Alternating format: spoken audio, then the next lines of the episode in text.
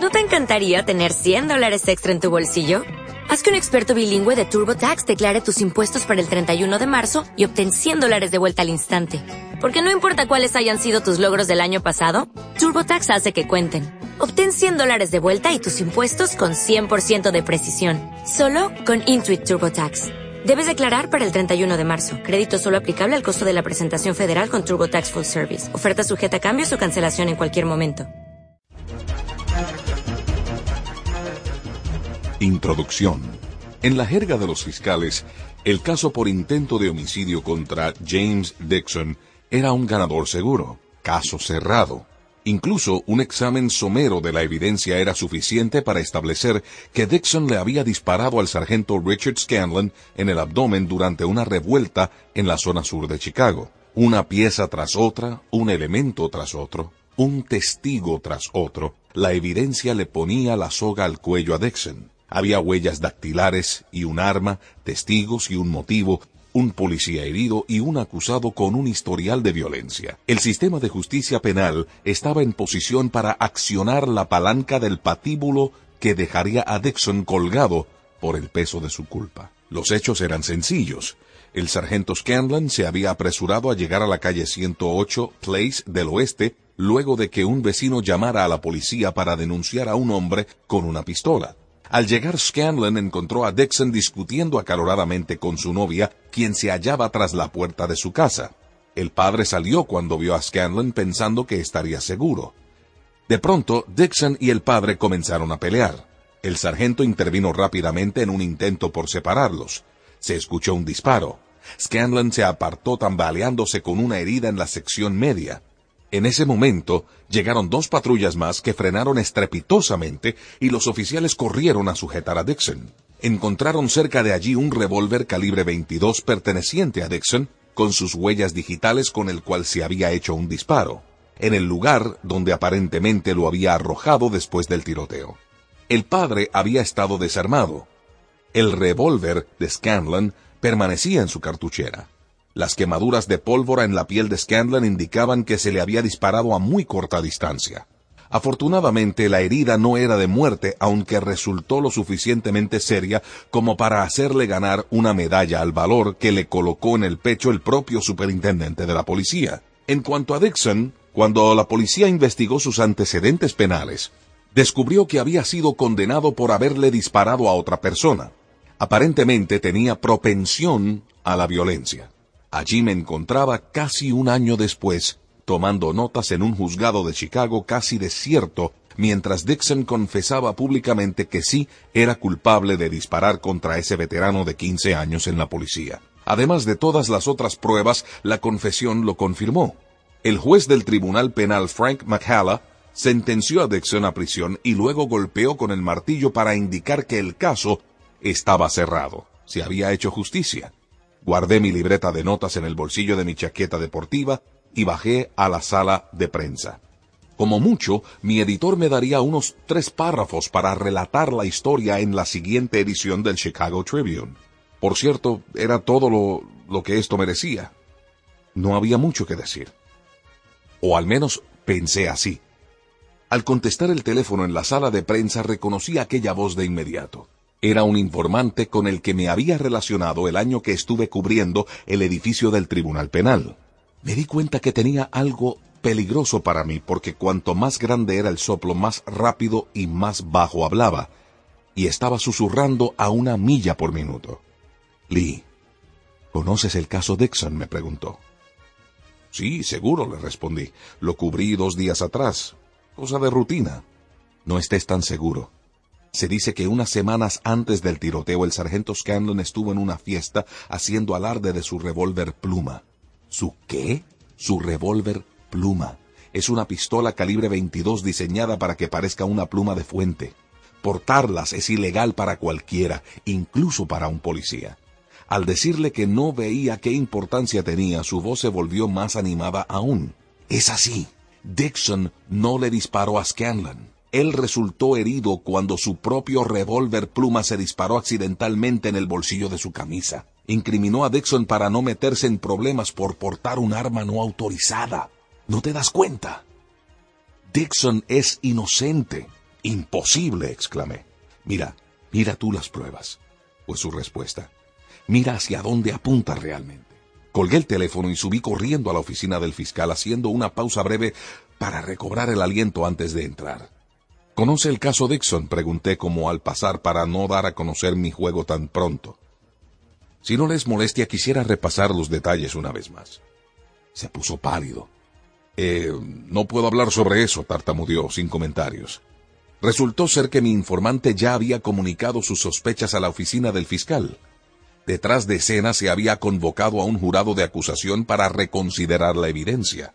Sorprendente e inesperadamente se reabría el que fuera el caso una vez cerrado contra James Dixon.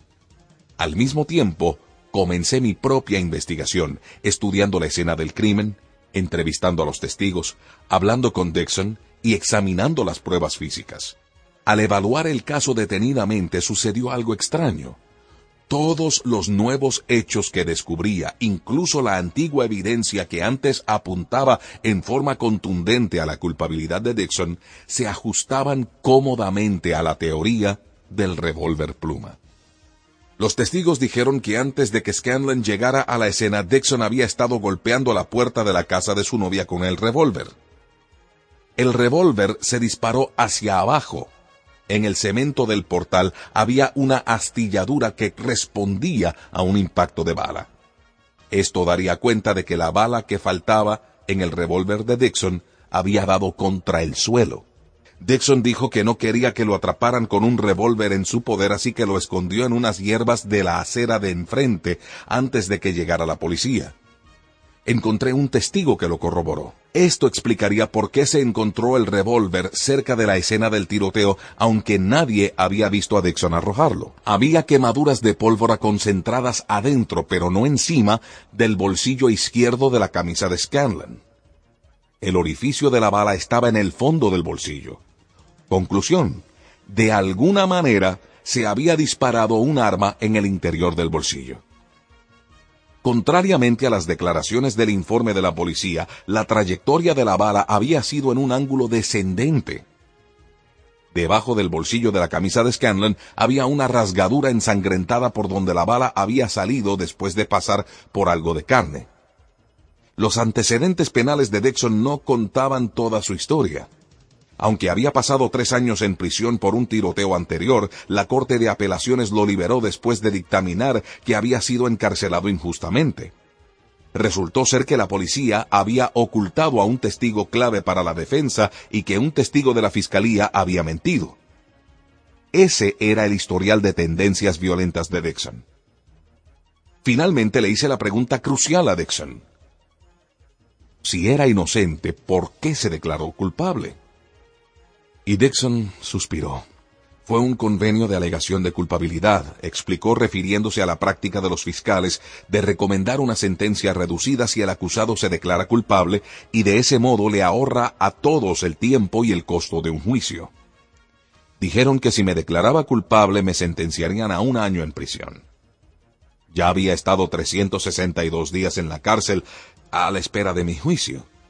Solo tenía que admitir que lo había hecho y saldría en unos días. Pero si insistía en ir a juicio y el jurado me declaraba culpable, me tirarían con todo el peso de la ley. Me darían 20 años por dispararle a un policía. No valía la pena arriesgarme. Yo solo quería regresar a casa. Entonces, admitiste haber hecho algo que no hiciste, le dije. Y Dixon asintió. Exacto. Finalmente, Dixon fue exonerado y después ganó un proceso legal contra el Departamento de Policía. Le quitaron la medalla a Scanlon, fue acusado por un jurado de acusación, declarado culpable de incumplimiento de deberes oficiales y fue despedido del departamento. En cuanto a mí, mis notas salieron en primera plana.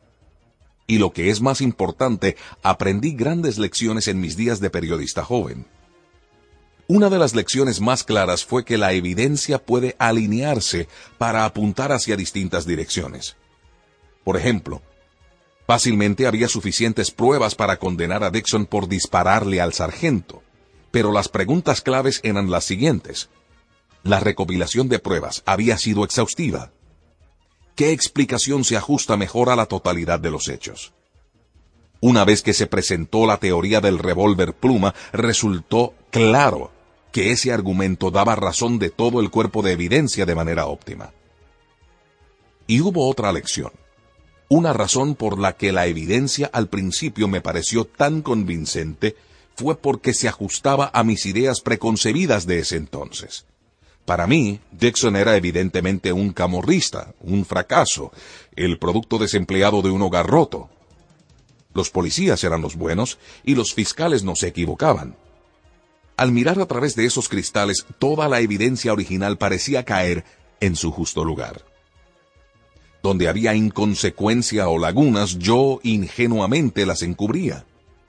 Cuando la policía me dijo que el caso estaba cerrado, les tomé la palabra y no seguí con la indagación. Pero cuando cambié los cristales, cambiando mis prejuicios por un intento de objetividad, vi el caso bajo una nueva luz. Finalmente dejé que la evidencia me guiara a la verdad, sin importar si coincidía o no con mis presuposiciones. Esto ocurrió 20 años atrás. Mis mayores lecciones estaban todavía por llegar. Conté este caso poco común porque de cierta forma mi peregrinaje espiritual fue muy parecido a mi experiencia con James Dixon. Por mucho tiempo fui un escéptico y en verdad me consideraba ateo. Para mí había demasiada evidencia de que Dios era simplemente un producto de la fantasía, de la mitología antigua, de la superstición primitiva. ¿Cómo podría existir un Dios amoroso si condenaba a la gente al infierno solo por no creer en Él? ¿Cómo pueden los milagros transgredir las leyes básicas de la naturaleza? ¿Acaso la evolución no explicó satisfactoriamente el origen de la vida? ¿Acaso la razón científica no erradica la creencia en lo sobrenatural? Y en cuanto a Jesús, ¿acaso no sabías que Él nunca dijo ser Dios? Fue un revolucionario, un sabio, un judío iconoclasta, pero Dios. No, eso nunca se le había ocurrido. Pudiera indicarte numerosos profesores universitarios que dijeron eso y de seguro son dignos de confianza, ¿no es así? Reconozcámoslo. Hasta una inspección somera de la evidencia demuestra en forma convincente que Jesús solo fue un ser humano como tú y como yo, aunque con inusuales dones de bondad y sabiduría. Pero eso era todo lo que yo había hecho con la evidencia. Una inspección somera. Había leído lo suficiente sobre filosofía e historia como para encontrar fundamento para mi escepticismo un hecho por aquí, una teoría científica por allá, una cita concisa, un argumento ingenioso. Seguro podía haber algunos baches e inconsecuencias, pero tenía una fuerte motivación para ignorarlas. Un estilo de vida egoísta e inmoral que me vería obligado a abandonar si alguna vez decidiera cambiar mi punto de vista y convertirme en un seguidor de Jesús. Con respecto a mí, el caso estaba cerrado. Para mí había suficientes pruebas como para quedarme tranquilo con la conclusión de que la divinidad de Jesús no era más que la invención fantasiosa de gente supersticiosa. O al menos eso creí. No fue el llamado de un informante lo que me llevó a reexaminar el caso Cristo. Fue mi esposa. Leslie me dejó aturdido en el otoño de 1979 al anunciarme que se había convertido en cristiana. Apreté los ojos y me preparé para lo peor, sintiéndome como la víctima de un engaño de cambio de carnada. Me había casado con una Leslie, la Leslie divertida, la Leslie despreocupada, la Leslie arriesgada, y ahora temía que se convirtiera en una especie de puritana sexualmente reprimida que cambiaría nuestro estilo de vida ascendentemente versátil por vigilias de oración y trabajo voluntario en mugrientos comedores de beneficencia. En lugar de eso, me sorprendí gratamente, incluso fascinado por los cambios fundamentales en su carácter, su integridad y su confianza personal. Finalmente, quise llegar al fondo de lo que estaba generando estos cambios sutiles pero significativos en las actitudes de mi esposa, por lo que inicié una investigación exhaustiva de los hechos en torno al caso a favor del cristianismo. Dejando de lado mi egoísmo y mis prejuicios lo mejor que pude, leí libros, entrevisté expertos, hice preguntas, analicé la historia, exploré la arqueología, estudié literatura antigua y por primera vez en mi vida desmenucé la Biblia versículo por versículo. Me lancé al caso con más vigor que el de cualquier otra noticia que jamás había perseguido apliqué el entrenamiento que recibí en la Facultad de Derecho de Yale, al igual que mi experiencia como editor en asuntos legales para el Chicago Tribune. Con el paso del tiempo, la evidencia del mundo, de la historia, la ciencia, la filosofía, la psicología, comenzaron a apuntar hacia lo impensable. Era como volver al caso Dixon. Quizás tú también hayas basado tu perspectiva espiritual en la evidencia que has observado a tu alrededor o que has extraído de libros tiempo atrás, profesores universitarios, parientes o amigos. Pero ¿acaso es realmente tu conclusión la mejor explicación de los hechos? Si tuvieras que excavar más profundo, enfrentar tus preconceptos y desenterrar las pruebas sistemáticamente, ¿qué encontrarías? De eso se trata este audiolibro. En realidad, voy a regresar y a ampliar el viaje espiritual que realicé durante casi dos años.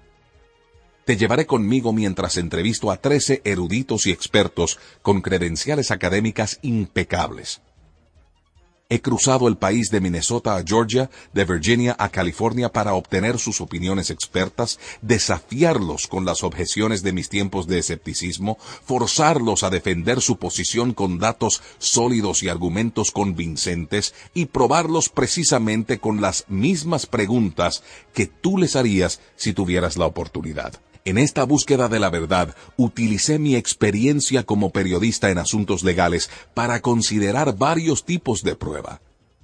La prueba ocular, la prueba documental, la prueba corroborativa, la prueba refutatoria, la prueba científica, la prueba psicológica, la prueba circunstancial y sí, hasta la prueba dactilar. ¿No suena intrigante esta última? Estas son las mismas clasificaciones que encuentras en una corte, y quizá adoptar la perspectiva legal es la mejor manera para imaginar este proceso, contigo en el papel de jurado. Si fueras seleccionado para el jurado de un juicio real, ¿se te pediría que asegures delante de todos que no te has hecho preconceptos sobre el caso? Se te exigiría que juraras que mantendrás una perspectiva amplia, serás justo y que derivarás tus conclusiones del peso de los hechos y no de tus caprichos o prejuicios.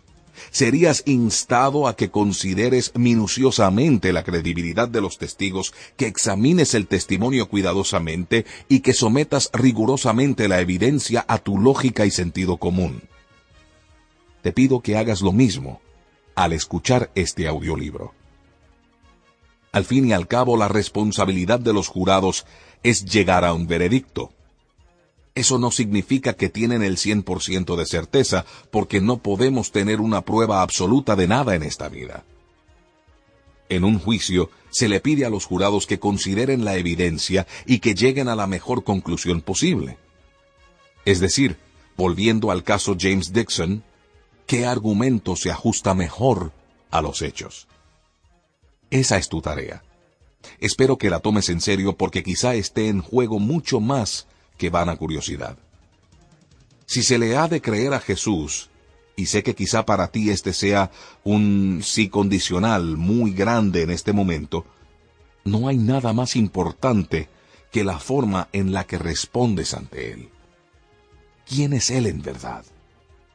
¿Quién decía ser? ¿Y ¿Hay alguna evidencia creíble para sustentar sus afirmaciones?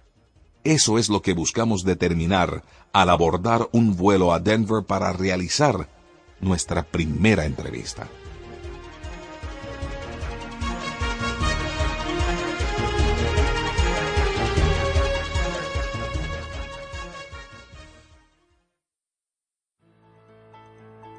Capítulo 1.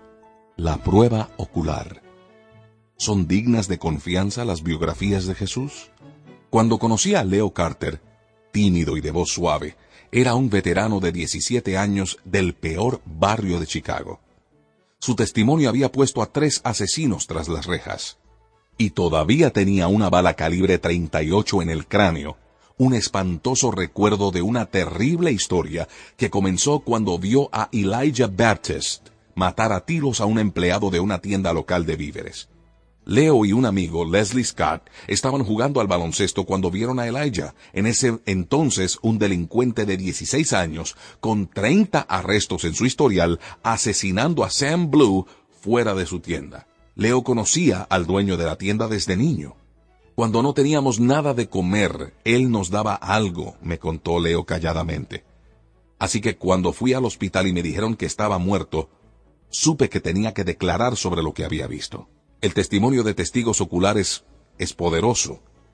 Uno de los momentos más dramáticos en un juicio oral es cuando un testigo describe en detalle el delito que vio y luego señala con confianza al acusado como su perpetrador. Elijah Baptist sabía que la única forma de no ir a prisión era de impedir de alguna manera que Leo Carter y Leslie Scott hicieran precisamente eso. Así que Elijah y dos de sus compañeros salieron de cacería, pronto rastrearon a Leo y a Leslie, quienes estaban caminando por la calle con Henry, el hermano de Leo, y los arrastraron a punta de pistola hacia un puerto de carga cercano y oscuro. Me caes bien, le dijo el primo de Elijah a Leo, pero tengo que hacerlo. Y luego puso la pistola contra la nariz de Leo y aló el gatillo. La pistola detonó. La bala penetró en ligero ángulo, cegó el ojo derecho de Leo y quedó alojada en su cabeza. Cuando se desplomó al piso, se disparó otro tiro, y esa bala quedó a cinco centímetros de su columna vertebral.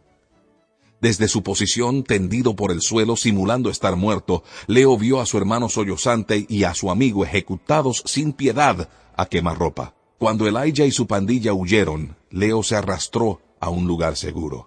De alguna manera, contra todo presagio, Leo sobrevivió. La bala demasiado comprometida para poder quitarla, permaneció en su cráneo. A pesar de fuertes jaquecas que los medicamentos potentes no podían aplacar, se convirtió en el único testigo ocular contra Elijah Baptist en el juicio por el asesinato de Sam Blue. Los jurados le creyeron a Leo y Elijah fue sentenciado a 80 años de cárcel. Nuevamente, Leo fue el único testigo que declaró contra Elijah y sus dos acompañantes en los asesinatos de su hermano y su amigo. Una vez más, su palabra sirvió para mandar al trío a la cárcel por el resto de sus vidas. Leo Carter es uno de mis héroes. Logró que se hiciera justicia, aunque pagó un precio muy alto. Cuando pienso en el testimonio de testigos oculares, aún hoy, más de 20 años después, su cara todavía vuelve a mi mente. Sí, el testimonio de un testigo ocular puede ser convincente, cuando un testigo ha tenido amplia oportunidad para observar un delito, cuando no hay parcialidad o motivos ulteriores, cuando el testigo es veraz y justo, el acto crucial de señalar al acusado en el tribunal puede ser suficiente para condenar a esa persona a la cárcel o algo peor. Y el testimonio de un testigo ocular es también crucial en la investigación de asuntos históricos. Incluso, el tema si Jesucristo es o no el único Hijo de Dios. Pero, ¿Con qué relatos de testigos oculares contamos? Contamos con el testimonio de alguien que haya interactuado personalmente con Jesús, que haya escuchado sus enseñanzas, que haya visto sus milagros, que haya sido testigo de su muerte y que quizás hasta se haya encontrado con él después de su supuesta resurrección. Contamos con algún material de periodistas del siglo I que entrevistaron a testigos oculares, que hicieron preguntas difíciles, y registraron fielmente lo que determinaron meticulosamente ser cierto. De la misma importancia es cómo soportarían estos relatos y el escrutinio de los escépticos. Yo sabía que de la misma forma que el testimonio de Leo Carter dictaminó la condena de tres asesinos brutales, los relatos de testigos oculares desde las sombras de tiempos lejanos podrían ayudar a resolver el tema espiritual más importante de todos, para conseguir respuestas sólidas hice los arreglos para entrevistar al nacionalmente famoso erudito que literalmente escribió el libro sobre la materia, el doctor Craig Bloomberg, autor de The Historical Reliability of the Gospels, la confiabilidad histórica de los evangelios. Sabía que el doctor Blomberg era inteligente. Por cierto que hasta su apariencia coincidía con el estereotipo. Alto, un metro noventa, y espigado, pelo castaño corto y ondulado, peinado hacia adelante sin ceremonias, barba poblada, espejuelos gruesos sin marco, parecía ser el tipo que se gradúa con los máximos honores de la escuela secundaria si lo era, un erudito emérito en el ámbito nacional, y sí lo era, un graduado con magna cum laude, máximos honores de un prestigioso seminario, y sí lo era, del Trinity Evangelical Divinity School. Pero yo quería a alguien que fuera más que inteligente o educado, estaba buscando un experto que no disimulara matices o que despreocupadamente desechara objeciones a los documentos del cristianismo. Quería alguien con integridad, alguien que ha luchado con las críticas más potentes contra la fe y que habla con autoridad, pero sin ese tipo de declaraciones generalizadas que encubren en vez de tratar con problemas decisivos. Me dijeron que Blomberg era exactamente lo que estaba buscando y volé a Denver preguntándome si él cumpliría las expectativas. Debo admitir que tenía ciertas dudas, en especial cuando mi investigación reveló un hecho profundamente perturbador que es probable que él hubiera preferido que permaneciera oculto. Blomberg aún tiene esperanzas de que sus amados héroes de la niñez, los Chicago Cubs, ganaran la Serie Mundial antes de que él muera. Sinceramente, eso era suficiente como para hacerme sospechar de su discernimiento. Craig Blomberg se considera ampliamente uno de los principales expertos en el ámbito nacional en cuanto a las biografías de Jesús conocidas como los cuatro evangelios. Recibió su doctorado en el Nuevo Testamento de Aberdeen University en Escocia más tarde se desempeñó como catedrático investigador principal en Tyndale House en Cambridge University, Inglaterra, donde formó parte de un grupo élite de eruditos internacionales que produjo una serie de trabajos elogiados sobre Jesús. Durante más de diez años se ha desempeñado como profesor de Nuevo Testamento en el respetado Denver Seminary. Los libros de Blomberg son entre otros Jesus and the Gospels, Jesús y los Evangelios, Interpreting the Parables, interpretación de las parábolas, How Wide the Divide, cuán grande es la brecha, y comentarios del Evangelio de Mateo y Primera de Corintios.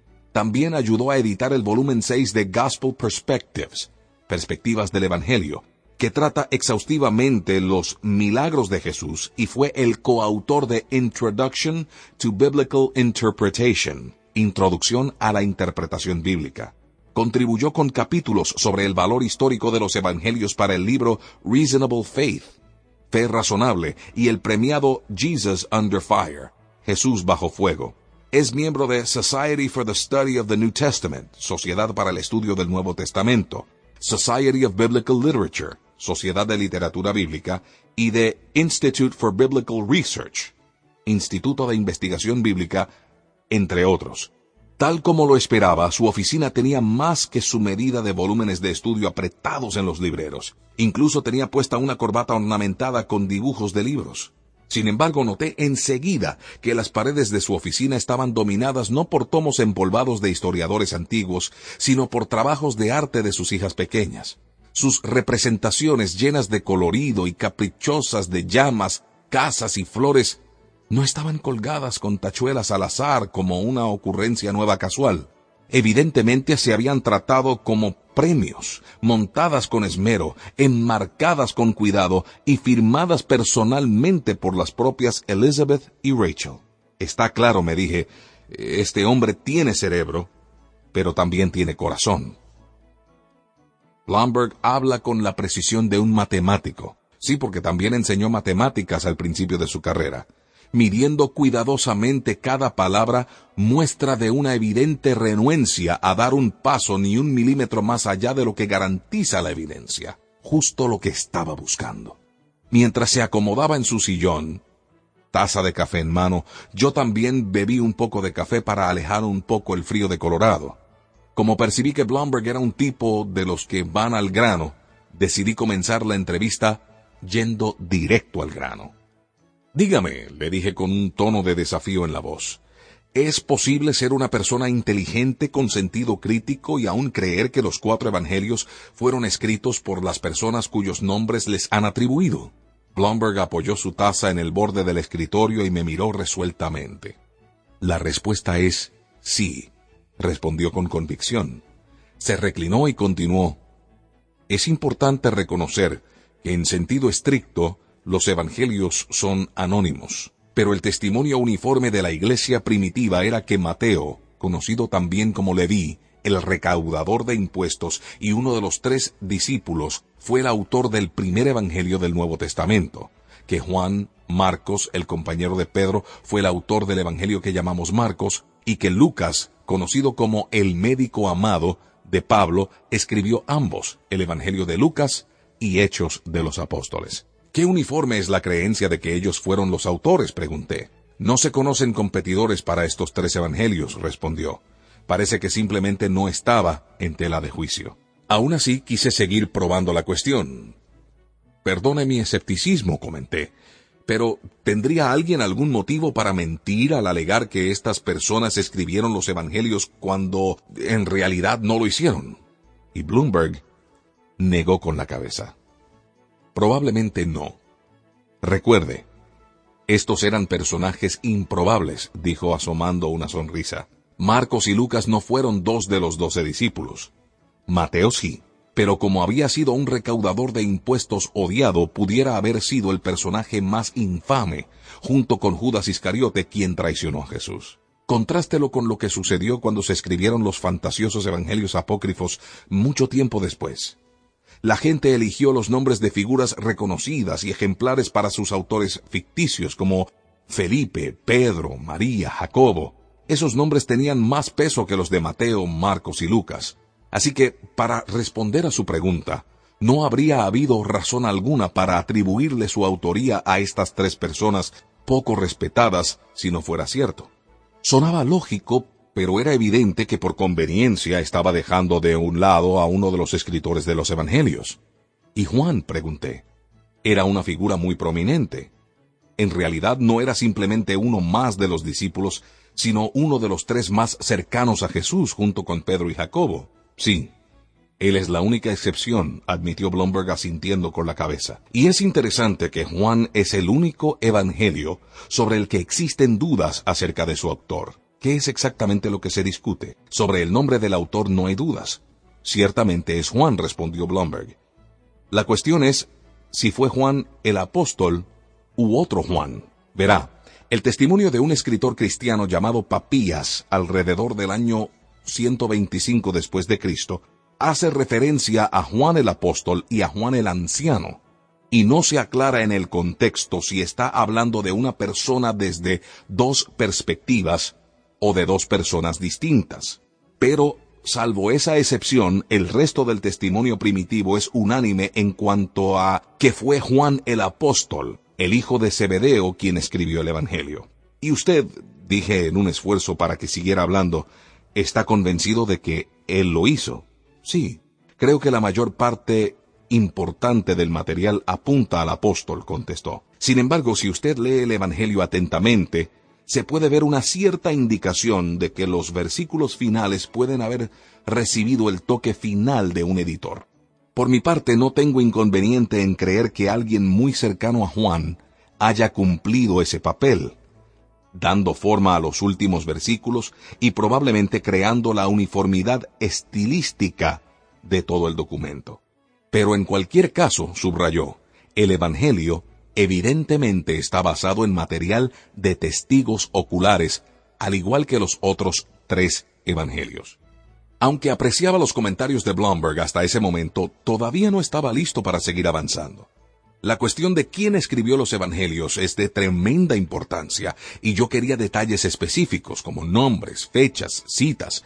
Terminé mi café y puse la taza sobre su escritorio. Con la pluma en mano me preparé para excavar más profundo. Volvamos a Marcos, Mateo y Lucas, le dije. ¿Qué pruebas específicas tiene usted de que ellos son los autores de los evangelios? Blomberg se inclinó hacia adelante. De nuevo, el testimonio más antiguo y probablemente más significativo viene de Papías, quien alrededor del año 125 después de Cristo afirmó específicamente que Marcos había registrado cuidadosa y fielmente el testimonio ocular de Pedro. Es más, dijo que Marcos no cometió ningún error y no incluyó ninguna declaración falsa, y Papías dijo que Mateo también había preservado las enseñanzas de Jesús. Luego, Ireneo, quien escribió alrededor de 180 después de Cristo, confirmó la autoría tradicional. Por cierto, aquí, dijo mientras tomaba un libro, pasó las hojas y leyó las palabras de Ireneo. Mateo publicó su propio evangelio entre los hebreos en su propia lengua, cuando Pedro y Pablo estaban predicando el evangelio en Roma y fundando la iglesia allí. Después de su partida, Marcos, el discípulo e intérprete de Pedro, él mismo nos dejó por escrito la esencia de la predicación de Pedro. Lucas, seguidor de Pablo, asentó en un libro el Evangelio predicado por su maestro. Luego Juan, el discípulo del Señor, quien también se recostaba sobre su pecho, produjo su evangelio mientras vivía en Éfeso, en Asia. Muy bien, dije al levantar mi vista de las notas, permítame aclarar esto. Si podemos tener confianza en que los evangelios fueron escritos por los discípulos Mateo y Juan, por Marcos, el compañero del discípulo Pedro, y por Lucas, el historiador, compañero de Pablo y una especie de periodista del siglo I, podemos estar seguros de que los hechos que registran están basados en el testimonio directo o indirecto de testigos oculares. Mientras hablaba, Blomberg estaba colando mis palabras, y cuando terminé, asintió. Exactamente, dijo con firmeza aún había algunos aspectos conflictivos de los evangelios que tenía que aclarar. En particular, quería entender mejor el tipo de género literario que representaban. Cuando voy a la librería y busco la sección de biografías, no veo el tipo de escritura que veo en los evangelios, expliqué. Cuando alguien escribe una biografía en la actualidad, indagan minuciosamente la vida de la persona. Pero considere a Marcos. Él no habla del nacimiento de Jesús, o prácticamente nada acerca de los primeros años de la madurez de Jesús. En cambio, se centra en un período de tres años y dedica la mitad de su evangelio a los hechos que desencadenaron y culminaron en la última semana de Jesús. ¿Cómo explica eso? Hay dos razones, respondió Blomberg alzando los dedos. Una es literaria y la otra teológica. La razón literaria es que básicamente esa es la forma en la que se escribían las biografías en el mundo antiguo. No poseían la noción que tenemos hoy día de que era importante dar igual proporción a todos los periodos de la vida de un individuo o de que era necesario contar la historia en orden estrictamente cronológico e incluso citar a la gente palabra por palabra mientras que se preservara la esencia de lo que dijeran el griego y el hebreo antiguos ni siquiera tenían un símbolo para las comillas. El único propósito por el que pensaban que valía la pena registrar la historia era porque había algunas lecciones que aprender de los personajes descritos. Por lo tanto, el biógrafo quería extenderse en esas porciones de la vida de una persona que fueran ejemplares, que fueran ilustrativas, que pudieran ayudar a otras personas, que dieran sentido a un periodo de la historia. ¿Y cuál es la razón teológica? pregunté. Esta fluye del punto que acabo de explicar. Los cristianos creen que por más maravillosas que fueran la vida, las enseñanzas y los milagros de Jesús, no tendrían sentido si no fuera un hecho histórico que Cristo murió y que resucitó de los muertos, y que esto proveyó redención o perdón de los pecados de la humanidad. Por tanto, Marcos en particular, como escritor del Evangelio probablemente más antiguo, dedica a grandes rasgos la mitad de su narrativa a los hechos que condujeron a la muerte y resurrección de Cristo y comprenden un periodo de tiempo de una semana hasta la culminación. Dada la importancia de la crucifixión, concluyó, esto tiene sentido total en la literatura antigua. Además de los cuatro evangelios, los eruditos hacen referencia a lo que denominan Q, que representa la palabra alemana Quell o fuente, por similitudes de lenguaje y contenido, tradicionalmente se ha dado por sentado que Mateo y Lucas tomaron el Evangelio de Marcos anterior para escribir los propios. Además, los eruditos han dicho que Mateo y Lucas también incorporaron cierto material de esta misteriosa Q, material que está ausente en Marcos. ¿Qué es exactamente Q? le pregunté a Blomberg. No es más que una hipótesis, respondió volviendo a reclinarse cómodamente en su silla con pocas excepciones, son simplemente dichos o enseñanzas de Jesús que alguna vez quizás formaron parte de un documento separado e independiente. Verá, era un género literario común recopilar los dichos de maestros respetados, algo parecido a como nosotros compilamos la mejor música de un cantante y la ponemos en un álbum de grandes éxitos. Q debe haber sido algo así. Por lo menos esa es la teoría. Pero si Q existió antes de Mateo y Lucas, podría constituir un primer material sobre Jesús. Quizás, pensé, puede arrojar una luz nueva sobre cómo era Jesús verdaderamente. Permítame preguntarle lo siguiente, dije. Si se aísla solamente el material de Q, ¿qué imagen de Jesús se obtiene? Blomberg se pasó la mano por la barba y miró al techo por un momento mientras consideraba la pregunta. Bueno, debe tener en cuenta que Q era una colección de dichos y por lo tanto no tenía el material narrativo que pudiera habernos dado una imagen más completa de Jesús. Respondió hablando lentamente a medida que elegía cada palabra con cuidado. Aún así, encuentra que Jesús hace ciertas declaraciones muy fuertes, por ejemplo, que Él era la sabiduría personificada y que era el único mediante el cual Dios juzgará a toda la humanidad, ya sea que lo confiesen o lo nieguen.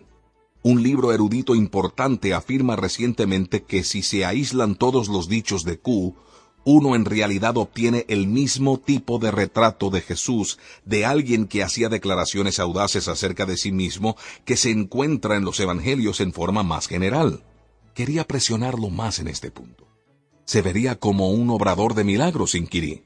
Nuevamente respondió, tiene que recordar que no encontraría muchas historias de milagros por sí, porque normalmente se encuentra en la narrativa, y Q es principalmente una lista de dichos. Se detuvo para alcanzar algo en su escritorio, tomó una Biblia con tapa de cuero y pasó sus páginas bien gastadas.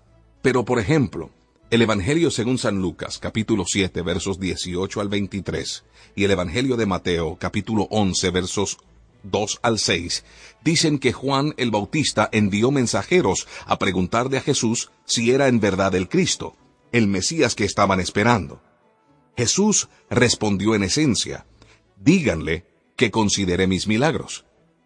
Díganle lo que han visto. Los ciegos ven, los sordos oyen, los cojos caminan, los pobres reciben la predicación de las buenas noticias. Así que, aún en Q, concluyó, hay claramente una percepción del ministerio de milagros de Jesús. La mención de Mateo que hizo Blomberg me recordó otra cuestión en cuanto a la forma en la que se armaron los evangelios.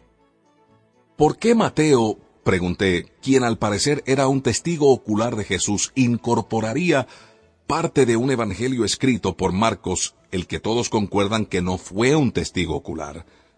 Si el Evangelio de Mateo fue escrito verdaderamente por un testigo ocular, uno pensaría que habría contado con sus propias observaciones.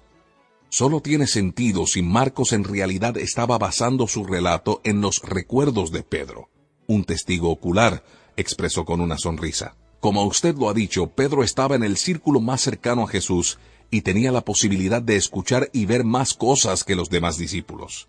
Así que para Mateo tendría sentido, aunque él fue un testigo ocular, confiar en la versión de Pedro de los hechos según lo transmitió a través de Marcos. Sí, pensé, eso sí tiene algo de sentido.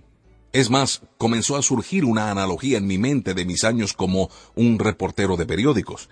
Recordé haber formado parte de una multitud de periodistas que una vez arrinconaron al famoso patriarca político de Chicago, el fallecido alcalde Richard J. Daley, para hostigarlo con preguntas sobre un escándalo que estaba surgiendo en el departamento de policía. Hizo algunos comentarios antes de escapar hacia su limusina.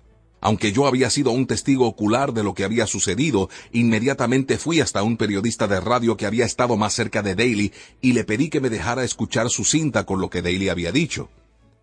De esta forma podría asegurarme de escribir sus palabras correctamente.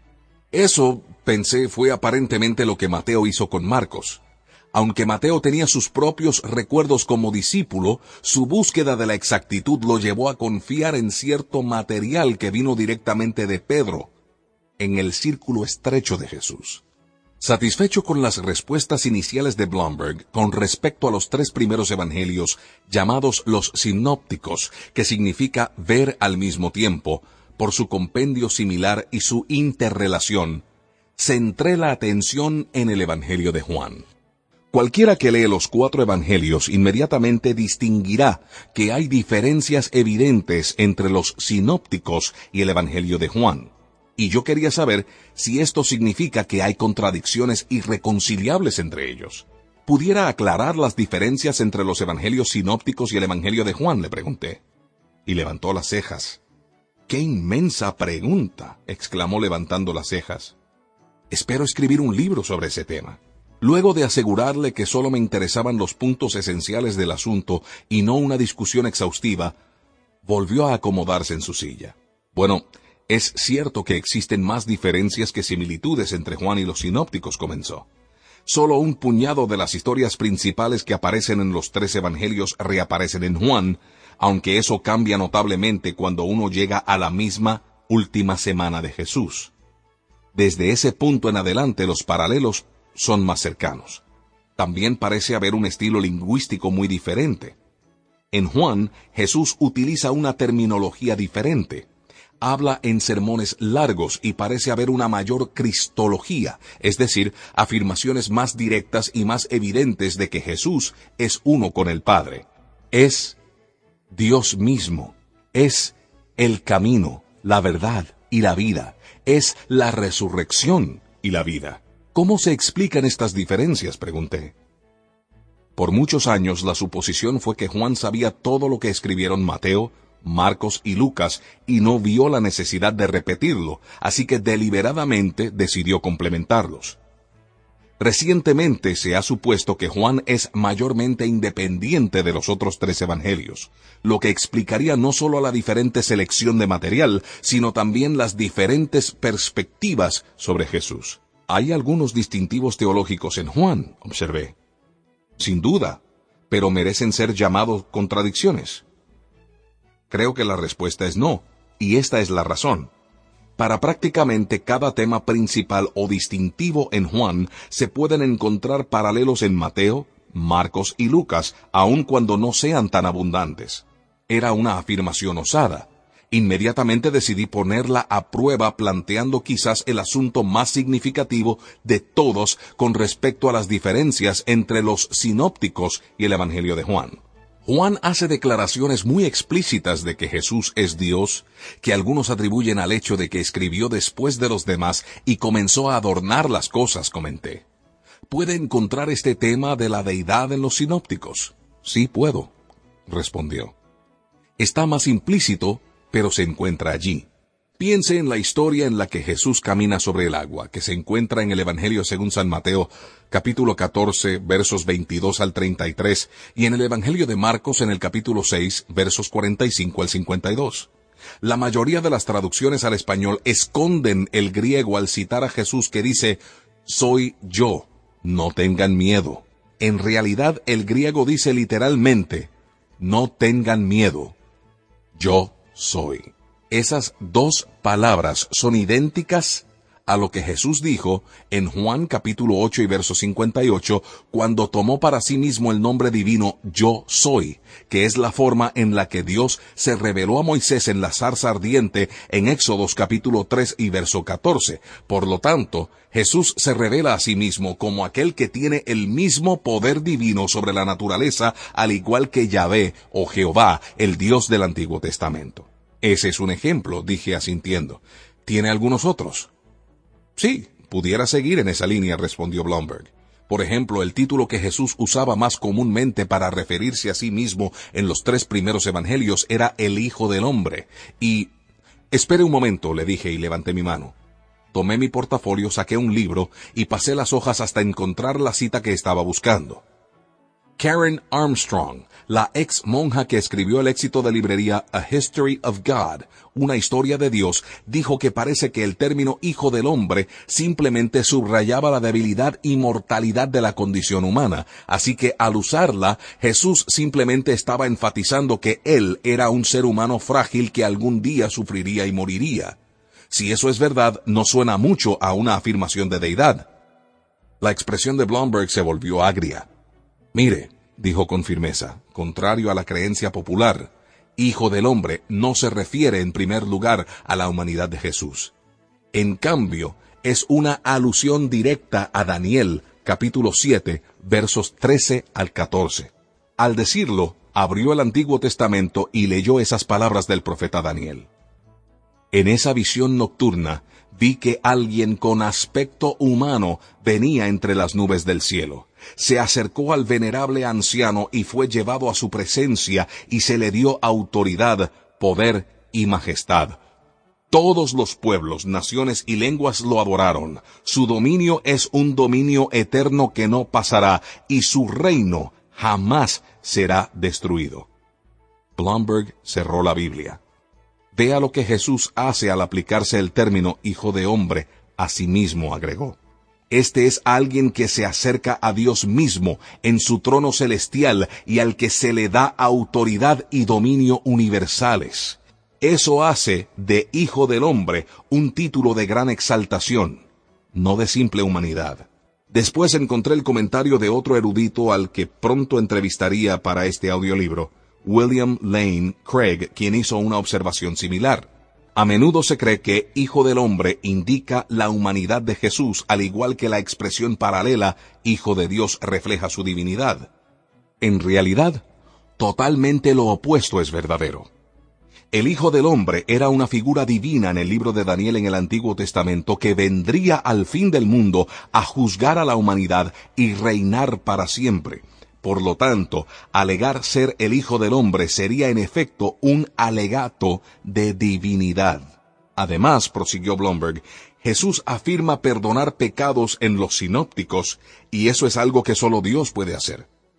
Jesús recibe la oración y la adoración. Jesús dice, a cualquiera que me reconozca delante de los demás, yo también lo reconoceré delante de mi Padre que está en el cielo. El juicio final se basa en la reacción de cada uno a ¿quién? Este simple ser humano. No, esa sería una declaración muy arrogante. El juicio final se basa en la reacción de cada uno a Jesús como Dios. Como puede ver, hay todo tipo de material en los sinópticos sobre la deidad de Cristo que luego simplemente se hace más explícita en el Evangelio de Juan.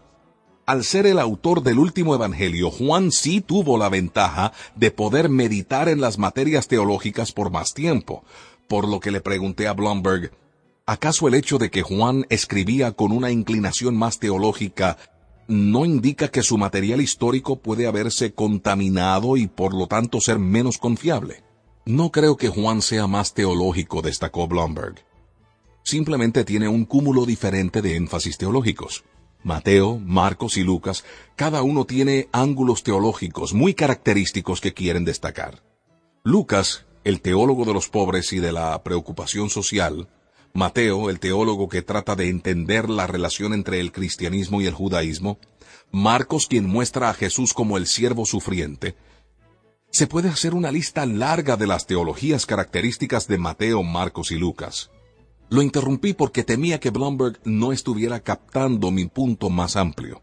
Bien, pero ¿acaso esas motivaciones teológicas no siembran dudas acerca de su habilidad y disposición para relatar con precisión lo que sucedió? inquirí. ¿Acaso no es probable que su esquema teológico los llevara a matizar y a tergiversar la historia que estaban relatando? Ciertamente significa que, al igual que con cualquier documento ideológico, tenemos que considerarlo como una posibilidad, admitió. Hay personas obsesionadas que distorsionan la historia para sus propios fines ideológicos, pero desafortunadamente la gente ha llegado a la conclusión de que siempre es así, lo cual es un error. En el mundo antiguo, la idea de escribir una historia objetiva, desapasionada, simplemente para realizar una crónica de acontecimientos sin un propósito ideológico, era desconocida. Nadie escribía la historia si no había una razón para aprender de ella. Supongo que pudiera decir que eso hace que todo sea sospechoso, sugerí sonriendo. Sí, en un cierto nivel, respondió, pero sí podemos reconstruir una historia razonablemente exacta a partir todo tipo de otras fuentes antiguas. Tenemos que poder hacerlo a partir de los evangelios, aunque también sean ideológicos. Blomberg meditó por un momento buscando en su mente alguna analogía apropiada para reforzar su punto, y finalmente expresó, tenemos un paralelo moderno en la experiencia de la comunidad judía que quizás aclare lo que quiero decir. Cierta gente comúnmente por motivos antisemitistas niegan o atenúan los horrores del holocausto, pero han sido los estudiosos judíos quienes crearon museos, escribieron libros, preservaron artefactos y documentaron testimonios de testigos oculares con respecto al holocausto. Ahora bien, ellos tienen un motivo muy ideológico, asegurarse de que esa atrocidad nunca vuelva a ocurrir. Pero también han sido los más fieles y objetivos en su recuento de la verdad histórica. Del mismo modo, el cristianismo se basó en ciertas afirmaciones históricas de que Dios de forma única entró en el templo y el espacio en la persona de Jesús de Nazaret, por lo tanto la propia ideología que los cristianos estaban tratando de promover requería un trabajo histórico tan cuidadoso como fuera posible. Dejó que su analogía hiciera efecto. Volviéndose más de frente hacia mí me preguntó, ¿comprende mi punto? Y asentí para indicar que sí lo comprendía. Una cosa es decir que los evangelios tienen sus raíces en el testimonio ocular directo o indirecto, pero otra muy distinta es afirmar que la información se preservó en forma confiable hasta que finalmente se escribió años después. Sabía que este era un punto importante de disputa y quería desafiar a Blomberg con este asunto en la forma más directa posible. Nuevamente tomé el popular libro de Armstrong, La historia de Dios. Escuche algo más que ella escribió. Sabemos muy poco acerca de Jesús. El primer relato completo de su vida fue el Evangelio de San Marcos, que no se escribió sino hasta el año 70 aproximadamente, casi 40 años después de su muerte. Para ese tiempo, los hechos históricos se habían superpuesto con capas de elementos míticos que expresaban el significado que Jesús había llegado a tener para sus seguidores. Es este significado el que San Marcos transmite principalmente en vez de una descripción confiable y directa. Arrojando nuevamente el libro en mi maletín abierto, me volví hacia Blomberg y proseguí. Algunos eruditos dicen que los evangelios se escribieron tanto tiempo después de los hechos que se convirtieron en leyenda. Esto distorsionó lo que al final se escribió. De ahí que Jesús, simplemente un maestro sabio, se convirtiera en el mitológico Hijo de Dios. ¿Es esa una hipótesis razonable o existen buenas pruebas de que los evangelios se escribieron antes de que la leyenda corrompiera totalmente lo que se registró al final? Blomberg aguzó la mirada y su voz cobró un tono inflexible. Aquí hay dos cuestiones separadas y es importante mantenerlas separadas, señaló. Sí pienso que hay buenas pruebas para sugerir fechas más tempranas para la escritura de los Evangelios, pero aun si no las hubiera, de cualquier manera el argumento de Armstrong no da resultados. ¿Por qué no? le pregunté. La fecha estándar de los estudiosos, aún en círculos muy liberales, es Marcos en la década del 70, Mateo y Lucas en la década del 80 y Juan en la década del 90. Pero escuche, eso todavía ocurre durante la vida de varios testigos oculares de la vida de Jesús, incluso la de testigos hostiles que hubieran servido de correctivos si se hubieran estado difundiendo las enseñanzas falsas acerca de Jesús. Por consiguiente, estas fechas tardías de los evangelios en realidad no son tardías. Es más, podemos hacer una comparación muy instructiva. Las primeras dos biografías de Alejandro Magno las escribieron Arriano y Plutarco, más de 400 años después de la muerte de Alejandro en el año 323 a.C. Sin embargo, los historiadores consideran que en general son dignas de confianza. Sí, con el tiempo surgió material legendario acerca de Alejandro, pero fue en los siglos después de estos dos escritores.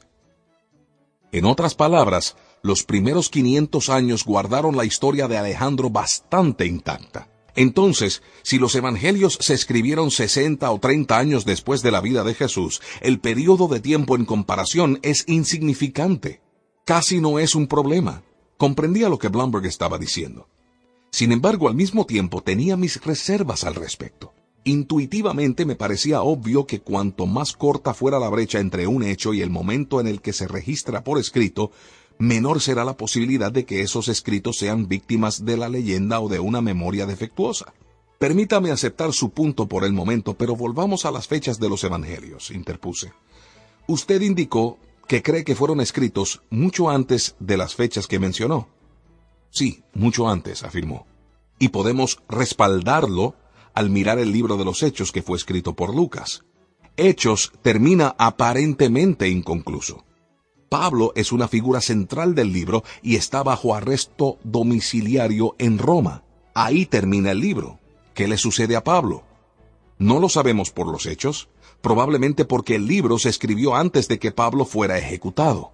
Blumberg se veía cada vez más animado a medida que proseguía. Eso significa que Hechos no se puede fechar más allá del año 62 después de Cristo. Después de establecer esto, podemos regresar en el tiempo a partir de allí. Dado que Hechos es la segunda parte de una obra de dos, sabemos que la primera parte, el Evangelio de Lucas, debe haberse escrito en una fecha más temprana. Y dado que Lucas incorpora partes del Evangelio de Marcos, eso significa que Marcos es aún anterior. Si concede quizá un año por cada uno, concluye con que Marcos se escribió a más tardar alrededor del año 60 después de Cristo, quizás a finales de la década del 50. Si Jesús murió en el año 30 o 33 después de Cristo, estamos hablando de una brecha máxima de 30 años aproximadamente. Se acomodó en su silla con un aire de triunfo. Históricamente hablando, especialmente si se compara con Alejandro Magno, señaló, esta es como una noticia de última hora. Por cierto, era emocionante. Se cerraba la brecha entre los hechos de la vida de Jesús y la escritura de los evangelios hasta el punto donde era insignificante para los patrones históricos. Sin embargo, todavía deseaba proseguir con la materia. Mi objetivo era regresar el reloj cuanto fuera posible para llegar a la información más temprana acerca de Jesús. Me puse de pie y caminé hasta el librero. Veamos si podemos remontarnos más atrás propuse volviéndome hacia Bloomberg. ¿Cuál es la fecha más temprana que se puede asignar a las creencias fundamentales de la redención de Jesús, su resurrección y su asociación única con Dios? Es importante recordar que los libros del Nuevo Testamento no están en orden cronológico, comenzó. Los evangelios se escribieron después de casi todas las cartas de Pablo, cuyo ministerio escrito comenzó probablemente en los últimos años de la década del 40. La mayoría de sus cartas principales aparecieron durante la década del 50. Para encontrar los primeros datos, uno va a las epístolas de Pablo y se pregunta, ¿hay señales de que se utilizaron fuentes anteriores en su escritura? ¿Y qué encontramos? apunté. Encontramos que Pablo incorporó algunos credos, confesiones de fe o himnos de la iglesia cristiana primitiva. Estos se remontan a los albores de la iglesia poco después de la resurrección. Los credos más famosos, entre otros, son Filipenses capítulo 2 versos 6 al 11, que habla de que Jesús era por naturaleza Dios, y Colosenses capítulo 1 versos 15 al 20, que describe que Él es la imagen del Dios invisible, quien creó todas las cosas, y por medio del cual se reconcilian con Dios todas las cosas, haciendo la paz mediante la sangre que derramó en la cruz. Ambos son ciertamente significativos al explicar las convicciones de los cristianos primitivos acerca de Jesús, pero quizás el credo más importante con respecto al Jesús histórico es Primera de Corintios 15, donde Pablo utiliza un lenguaje técnico para indicar que estaba transmitiendo esta tradición oral en una forma relativamente fija. Blomberg ubicó el pasaje en su Biblia y me lo leyó. Porque ante todo, les transmití a ustedes lo que yo mismo recibí, que Cristo murió por nuestros pecados según las Escrituras, que fue sepultado, que resucitó al tercer día según las Escrituras, y que apareció a Cefas y luego a los doce. Después se apareció a más de quinientos hermanos a la vez, la mayoría de los cuales vive todavía, aunque algunos han muerto. Luego se apareció a Jacobo, más tarde a todos los apóstoles. Aquí está el punto, declaró. Si la crucifixión data del año 30 después de Cristo, la conversión de Pablo fue alrededor del año 32. Inmediatamente Pablo fue llevado a Damasco donde se encontró con un cristiano llamado Ananías y otros discípulos. Su primer encuentro con los apóstoles en Jerusalén debió haber sido alrededor del año 35 después de Cristo. En algún momento entre esas fechas, Pablo recibió este credo, que ya se había formulado y se utilizaba en la iglesia primitiva.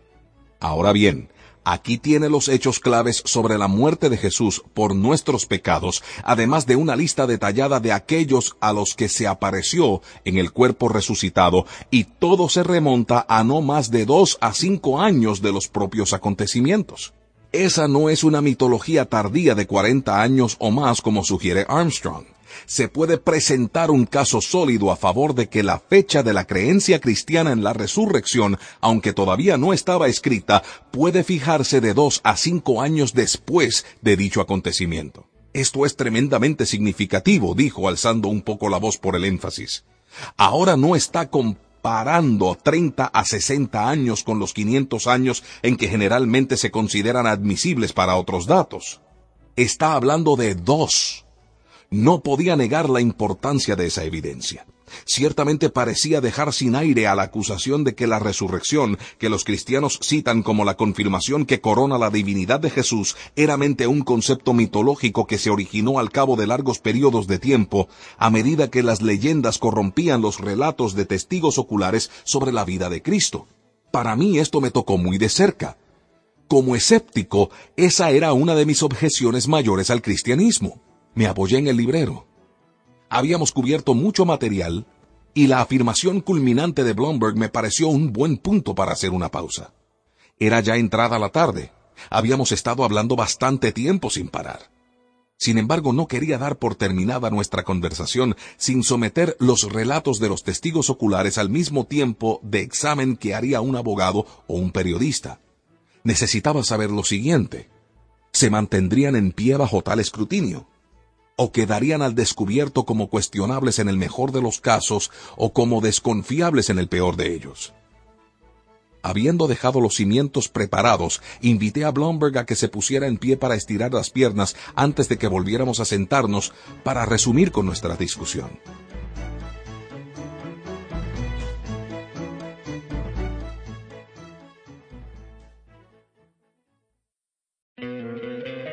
Te encantaría tener 100 dólares extra en tu bolsillo?